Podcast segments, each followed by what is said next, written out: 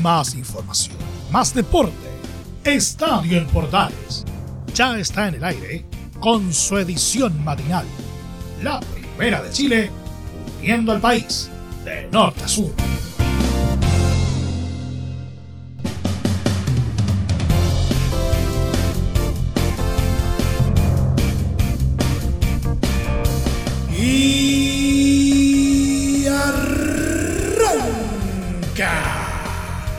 Señoras y señores, ¿cómo les va? Muy buenos días, bienvenidos una vez más, bienvenidos al show día viernes, final de semana y tenemos varias cositas que compartir, por ejemplo, cómo quedó uno de los partidos pendientes de Copa Chile, es el caso de Coquimbo Unido frente a Fernández Vial, un partido de alta expectativa, ¿no es cierto? Vamos a contarles el resultado. Eh, también algunos movimientos eh, al interior de, los clubes eh, de primera división, especialmente en Colo Colo y Universidad de Chile. Eh, la situación de Gustavo Poyet sigue dando que hablar en Universidad Católica. Vamos a tener un reporte con Rodrigo Jana en lo que es la previa de Curicó Unido con Colo Colo posiblemente el terremoto deportivo del año. Lo vamos a, estar eh, contando y también eh, Lorenzo Valderrama con el reporte diario de Tokio 2020. Todo esto y mucho más en 30 minutos. Aquí comienza Estadio en Portales.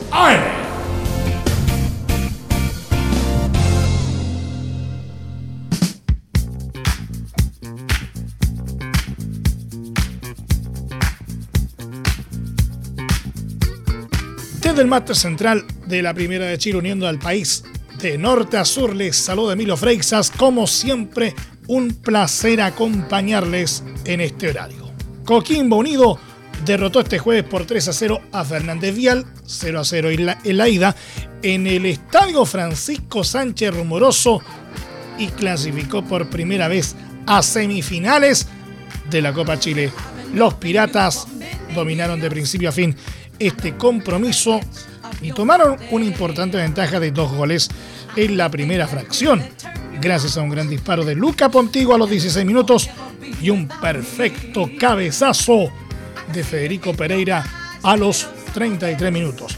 En el complemento y con el ingreso de Esteban Paredes, el Barbón mantuvo su contundencia en el arco rival y en los 79 cerró la historia con una gran asistencia de Paredes y el primer tanto profesional de Franco Cortés, quien además es hijo del tecladista de los Vikings 5 del mismo nombre. En la próxima fase, Coquimbo enfrentará a Everton, mientras que en el campeonato ascenso chocará este lunes frente a Unión San Felipe a las 15.30 horas. El almirante jugará en tanto contra Universidad de Concepción el mismo lunes a las 18 horas.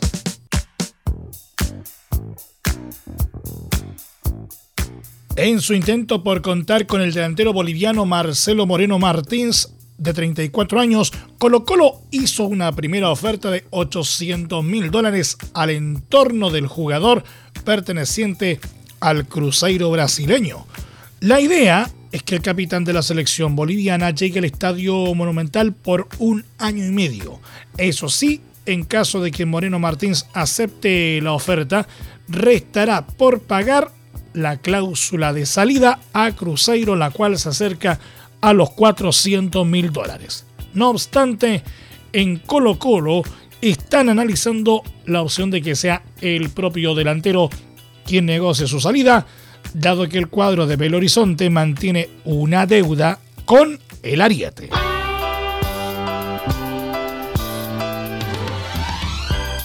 Universidad de Chile recogió el guante luego de los dichos del representante del goleador argentino Joaquín Larribey y le manifestó al delantero su intención de sentarse a negociar la renovación de su contrato. En el elenco azul está la voluntad de renovarle el contrato e incluso ya hubo un contacto con el flamante gerente deportivo de Azul Azul, Luis Ruggiero, para que también forme parte de las negociaciones. Si bien no hay conversaciones formales, sí se sabe que la intención de la concesionaria es ofrecerle al nacido en Entre Ríos un año de contrato, algo que choca con el deseo del jugador.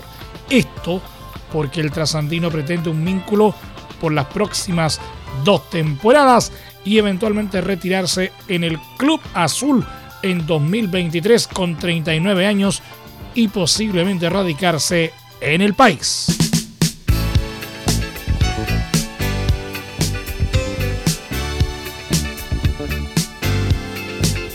El técnico de Universidad Católica Gustavo Poyet se refirió a la serie de informaciones que hablan de conflictos internos entre integrantes del cuerpo técnico y miembro del plantel. Y también de cómo se vienen ya los próximos desafíos para el conjunto de la Franja Cruzada. Gustavo Poyet en Estadio en Portales AM. Mira, yo no soy un poco antiguo en eso. Te pido disculpas. Yo lo que pasa acá lo que pasa dentro del, club no comento nada. Si alguien del club te quiere comentar una cosa a la otra, no, va con mi forma de ser. O sea que te, pido mil disculpas. Soy muy antiguo, tengo unos códigos que los aprendí muy de chiquito en Uruguay y, y es algo que no puedo controlar, los rumores. Han habido tantos que si cada semana me vienen a preguntar y tengo que desmentir y no desmentir, eh, pasamos a, a esa situación de que alguno va a prestar atención a la que no desmiento, esa puede ser verdad o no, pero te entiendo y te, y te pido disculpas, pero lo que pasa acá adentro, lo que pasa en el vestuario, lo hice toda mi vida como jugador y lo hice toda mi vida como entrenador, jamás conté nada dentro del vestuario, salvo cosas, anécdotas con amigos en un asado. Nosotros estamos concentrados en el trabajo, eh, en lo que nos pide el club. Eh, evidentemente eh, los últimos partidos no han sido lo que, lo que queríamos. Eh, hemos puesto todo en consideración. Eh, por ejemplo, aparte de algunos equipos, hemos tenido 8 o 10 partidos más que la mayoría por el tema de la Libertadores. Nos ha permitido trabajar como le gusta a los entrenadores. sabes que siempre se habla de hay partidos que uno le quiere jugar a los tres días. Yo no, yo prefiero entrenar toda la semana. Como jugador sí, quería jugar a los tres días después de perder eh, concentrado en el trabajo y concentrado en los objetivos.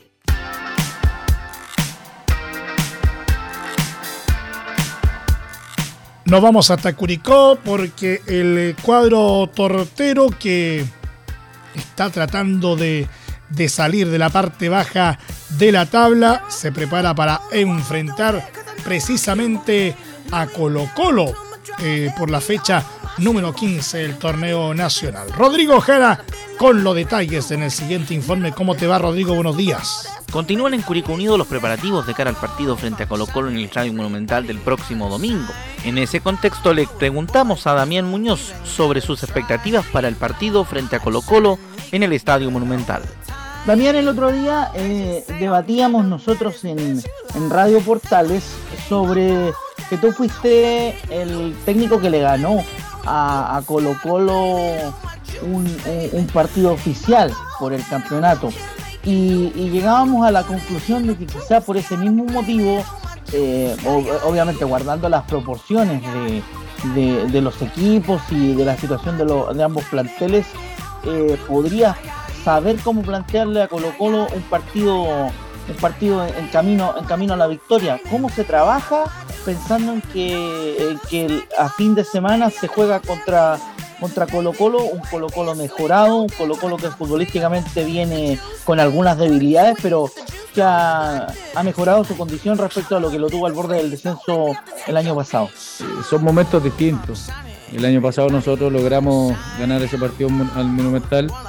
Eh, tampoco sin restarle mérito. Ellos venían ganando sus últimos dos partidos de, de local esa vez y nosotros fuimos al Monumental y pudimos, pudimos traernos los tres puntos. Entonces, esta vez eh, son distintos los jugadores, son distintos los momentos. Eh, los planteamientos a veces no porque eso le, hayamos ganado el año pasado va a ser eh, copiar y pegar y vamos a hacer lo mismo, ¿no? Tenemos que ver bien cuál es el funcionamiento de ellos, dónde son los puntos más fuertes y dónde también podemos nosotros generar, daño y, peligro a ellos. Entonces creo que dentro de estos dos partidos que nos ha tocado estar, creo que las lecturas del, de los partidos y, sobre todo de la, de la, planificación de la semana han sido súper buenas porque los jugadores han entrado súper claros en lo, que, en lo que tienen que ser en el campo de juego. El técnico albirrojo también nos habló de la potencial formación con la que enfrentaría a Colo Colo el próximo domingo en el Estadio Monumental. Escuchemos qué es lo que nos dijo en Estadio Portal. Vamos a ver ahora dentro de estos días cómo lo, lo, lo tenemos que analizar en realidad porque tenemos que ver cuáles son sus puntos fuertes, dónde nos pueden generar problemas, dónde nosotros podemos, a ver, este, con las características de los jugadores nuestros también eh, contrarrestarlos. Y eso a lo mejor te puede llevar a, una modificación del, sistema, a una modificación de alguna posición de algún jugador.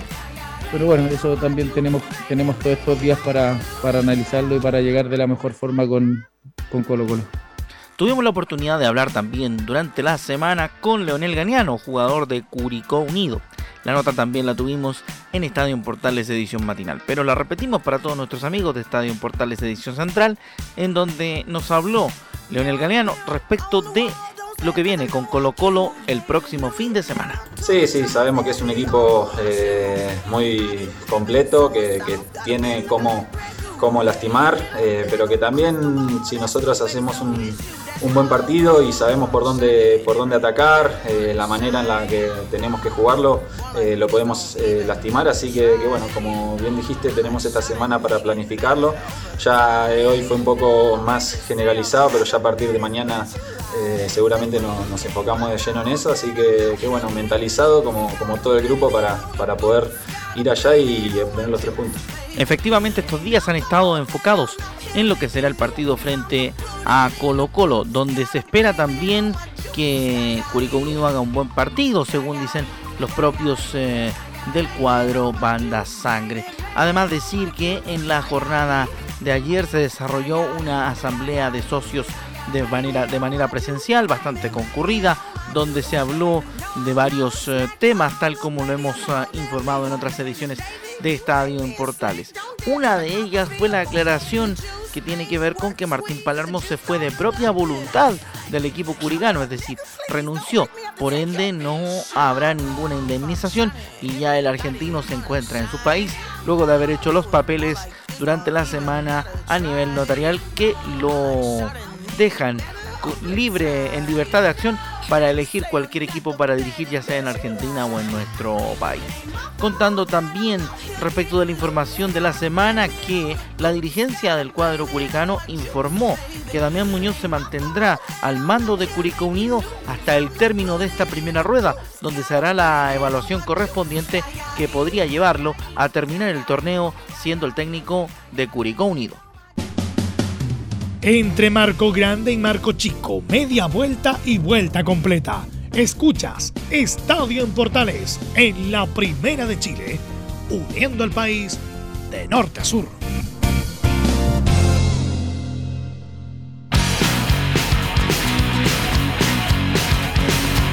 Lo anticipábamos en la presentación, posiblemente el terremoto del año Barcelona informó este jueves que Lionel Messi llegó al punto final de su paso por el cuadro catalán debido a que no hubo opción de formalizar el acuerdo que alcanzaron ambas partes. Ante esta situación, Lionel Messi no continuará ligado al Fútbol Club Barcelona. Las dos partes lamentan profundamente que finalmente no se puedan cumplir los deseos tanto del jugador como del club, indicaron en un comunicado. El Barça quiere agradecer de todo corazón la aportación del jugador al engrandecimiento de la institución y le desea lo mejor en su vida personal y profesional, finalizó el documento dado a conocer durante la presente jornada.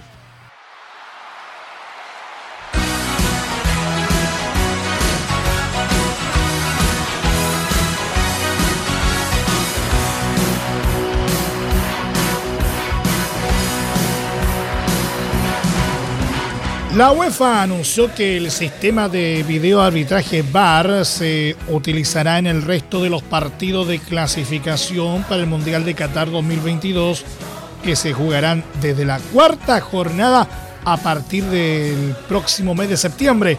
Tras acordarlo con la FIFA, el Comité Ejecutivo de la UEFA adoptó esta decisión que afectará a los partidos restantes de la fase clasificatoria previstos entre el 21 de noviembre y el 18 de diciembre de 2022.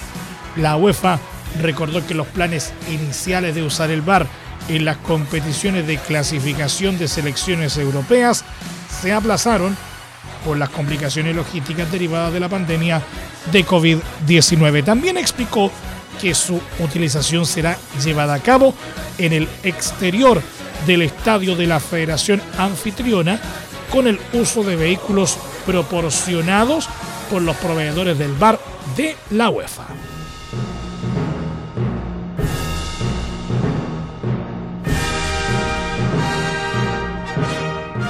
Y nos vamos, como es habitual, con el eh, reporte olímpico de Tokio 2020. Las chilenas María José Mailar y Karen Rocco terminaron en el cuarto lugar de los cuartos de final eh, categoría C2, 500 metros, y quedaron fuera de la lucha por medallas en el canotaje de los Juegos Olímpicos de Tokio 2020. Las nacionales quedaron a un puesto de meterse en semifinales en una serie que ganó Cuba y en las que solo por medio segundo, fíjense, no consiguieron meterse a la siguiente ronda. El reporte diario con Laurencio Valderrama. ¿Cómo te va, Laurencio? Buenos días. Hola, ¿qué tal? Buenos días, Emilio Freisa. Gusto de saludarte a ti y a todos quienes nos escuchan en Estadio Portales edición matinal. Eh, justamente estamos aquí con, nuestra habitual cuchara. obviamente tomándonos un cafecito y tratando de pasar un poco este trago amargo, como tú bien lo mencionabas, las chilenas Karen Rocco y María José Mailier estuvieron muy cerca de meterse en semifinales y de seguir en carrera por una medalla en, los Juegos Olímpicos. Justamente eh, la jornada empezó temprano, digamos en, horario eh, de Japón, nueve y media de la noche, ocho, ocho, y media hora chilena, donde participaron en, en la ronda inicial, en una ronda eh, con otros seis competidores, otros seis países, y el equipo chileno eh, remató en sexto lugar con 2 minutos 9 segundos y 820 centésimas. En ese pool, la, los dos primeros países clasificaron, que fueron quienes fueron China y Alemania, y Chile terminó en sexto lugar. Eh, de alguna forma eh, las chilenas hicieron una primera parte muy intensa, pero cuando vieron que no iban a poder llegar entre las dos primeras, eh, manejaron un poco el tema de los tiempos justamente para llegar con fuerza, con energía a la, a la ronda de los cuartos de final, donde se esperaba que las chilenas pudieran al menos llegar a semifinales. Creo yo que era un objetivo razonable, lo conversábamos por interno con algunos muchachos de, Radio Portales y lo cierto es que eh, Chile disputó, bien decías tú, esa etapa de cuarto de final y fue una carrera muy intensa, muy emocionante, em, donde quizás la, representante de Cuba fueron la única que sacaron una cierta ventaja porque eh, si uno ve los tiempos eh, finales, digamos, Cuba pasa con 2 minutos 3 segundos 282 centésimas. Y, y Uzbekistán con 2 minutos 4 segundos 450 y el equipo olímpico ruso eh, quedó a un segundo 421 centésimas de, los ganadores que fueron Cuba. Las tres primeras duplas fueron semifinalistas y Chile quedó cuarto.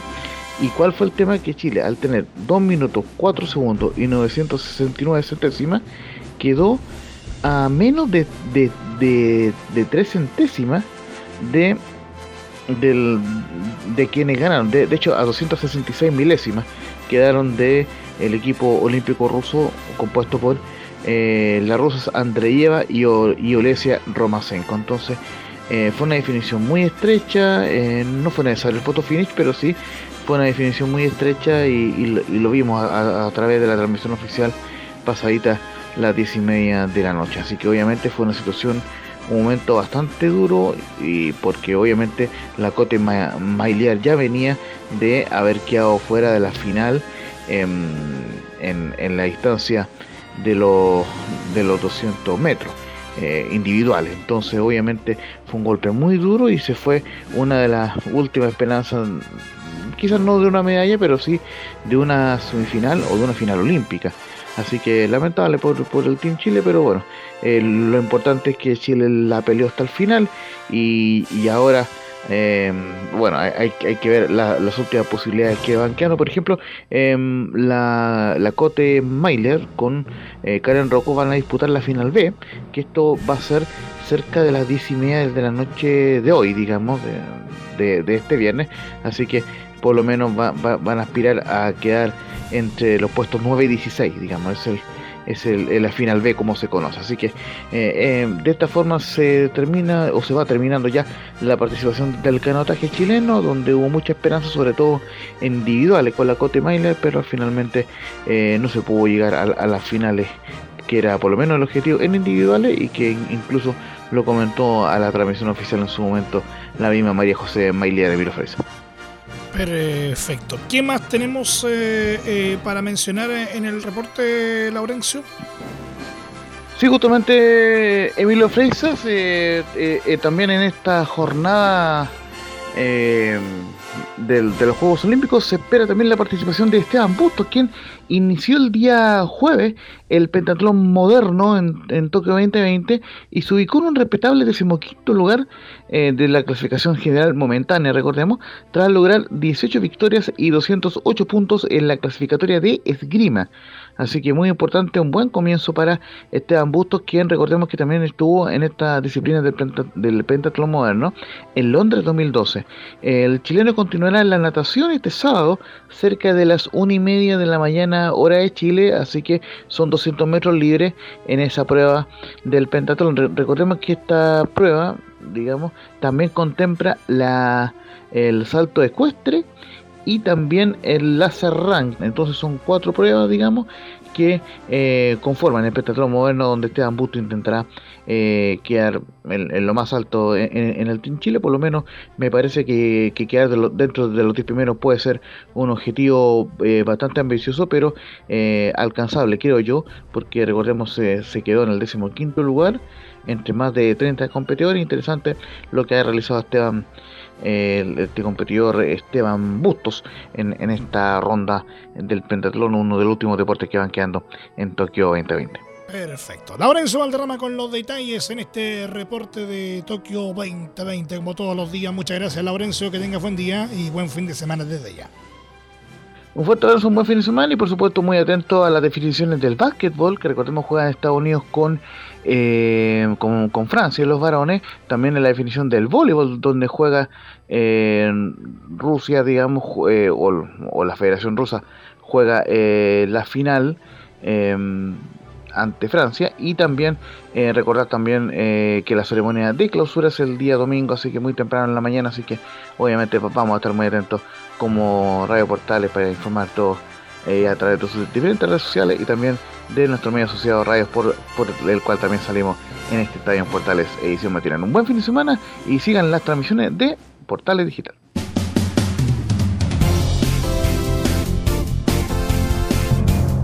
Y nos vamos, muchas gracias eh, por la sintonía y la atención dispensada. Aquí nomás llegamos con la presente entrega de Estadio en Portales en su edición AM, como siempre, a través de las ondas de la Primera de Chile uniendo al país de norte a sur. Les acompañó Emilio Freixas. Muchas gracias a quienes nos sintonizaron a través de las distintas plataformas de portales digital, a través de la red de medios unidos en todo el país y también a través de la Deportiva de Chile Radiosport.cl. Continúen en sintonía de portales digital porque ya está aquí Leo Mora y la mañana al estilo de un clásico, portaleando la mañana a continuación. Más información luego a las 13.30 horas en la edición central de Estadio en Portales, hoy junto a Velus Bravo como cada viernes, junto a los tradicionales viernes musicales. Recuerden que a partir de este momento este programa se encuentra disponible en nuestra plataforma de podcast en Spotify, en los principales eh, proveedores de podcasting y por supuesto también a través de www.radioportales.cl. Que tengan todos un muy buen día y desde ya un excelente fin de semana. Y lo más importante, ahora más que nunca, quédate en casa. Más información, más deporte. Esto fue Estadio en Portales, con su edición matinal la primera de Chile, viendo al país de norte a sur.